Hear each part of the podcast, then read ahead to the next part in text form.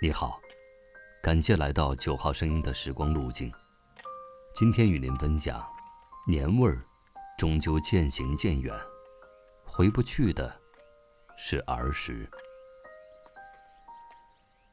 年越来越近，转眼就是除夕，小城里的年味儿也愈来愈浓了。往来的行人挡住了街上不停歇的车流，一时间，我总觉得少了点什么。原来，我已不再年少，再也不像儿时那样满怀期待了，以至于年味儿再浓，我也没了儿时的感觉。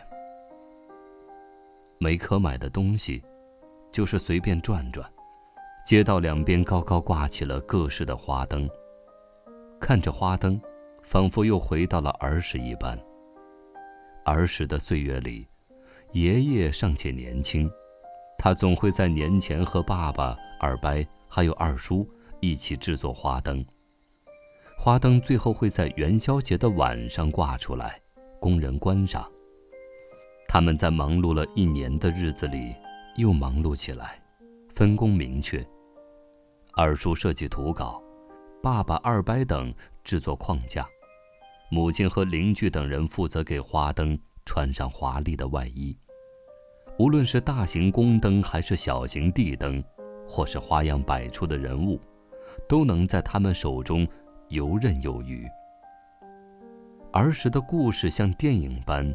一一回放，让我能记一辈子的事，大抵就是家里的洋娃娃被他们拿去做了哪吒。记得那时我还闷闷不乐，因为变成哪吒的洋娃娃不属于我了。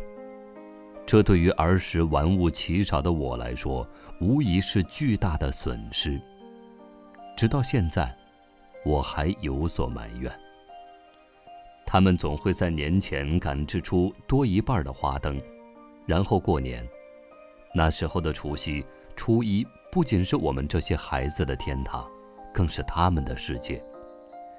每年初一，二伯、二叔、三伯和爸爸四人坐在一块喝酒畅谈，很早来，很晚才回去。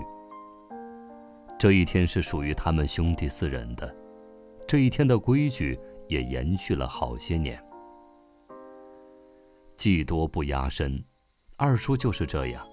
他除了书法、绘画、各种手作，还会一门雕塑的手艺。因而，爸爸跟着他去了不少的地方。他跟着他去了刘家峡，去了野河谷，去了梁殿峡，去了小南川，也去了老龙潭。技不压身是对的。可命运善极，二叔因为一场意外，离开了这个世界。那天傍晚，他刚从六盘山下来。二叔去后，年过七旬的爷爷挣扎着要见他外甥最后一面。父亲便沉默不语。他的兄弟没有了。母亲也撕心裂肺的痛哭，那是他童年时的玩伴。当时年幼的我也沉浸在悲伤的氛围中，不愿醒来。从那以后，大年初一的早上，总会少一个人，从四个人变成了三个人。爸爸们嘴上不说，可是心里很难过，也很难受。他们沉默寡言，只是喝酒，喝酒，再喝酒。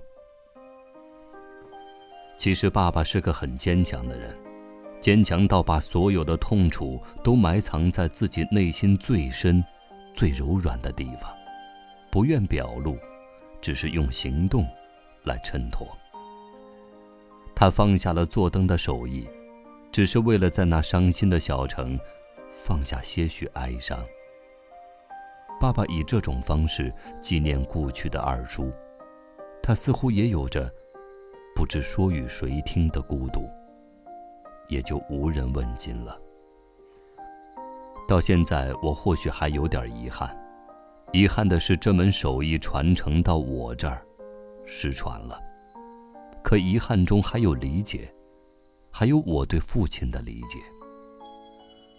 这门手艺，他是一辈子都不会再拿起了，而我，也有些年月没有看见他们做花灯了。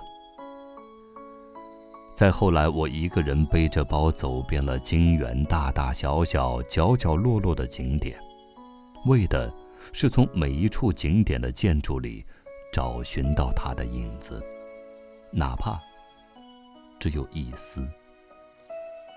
如今我们过着一个又一个新年，亲人健在，我也侥幸懂得孝要趁早的道理，珍惜着与他们在一起的日子。只不过没了二叔的年月里，总会觉得丢了些什么，又好像有种无法言说的眷恋在心底，其中还弥漫着挥之不去而又五味杂陈的心酸。原来丢了的，是我的儿时。今天的九号声音，又为你另存了一段时光之旅。